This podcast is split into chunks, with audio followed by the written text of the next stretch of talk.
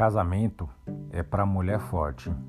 Tenho lido demais essa frase por aí, principalmente agora com essas separações de famosos. Então eu parto da seguinte tese: o que é ser uma mulher forte?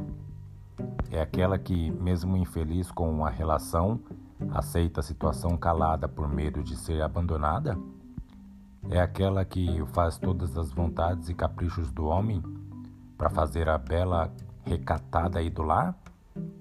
É aquela que suporta abusos físicos e morais em nome da família, da religião ou da sociedade?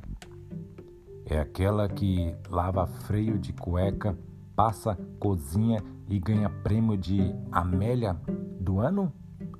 É aquela que prioriza o cara na cama? É aquela que vive 50 anos aceitando humilhações, insatisfações e rejeições? É aquela que suporta traições? É aquela que edifica a sua casa? Então, peraí, vou já já te dizer o que é mulher forte de verdade.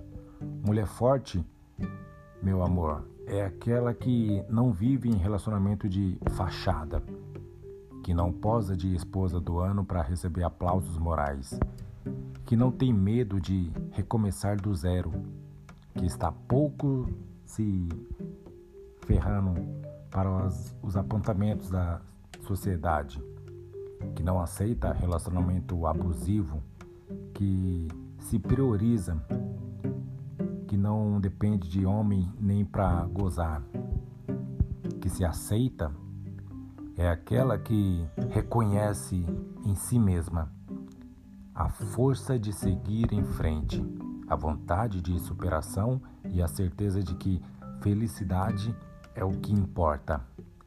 É aquela que se ama e não abre mão desse amor em prol de carência afetiva.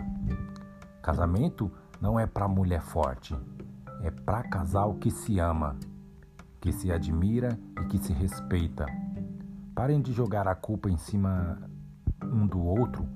Estamos no século 21. Parem, meus amigos.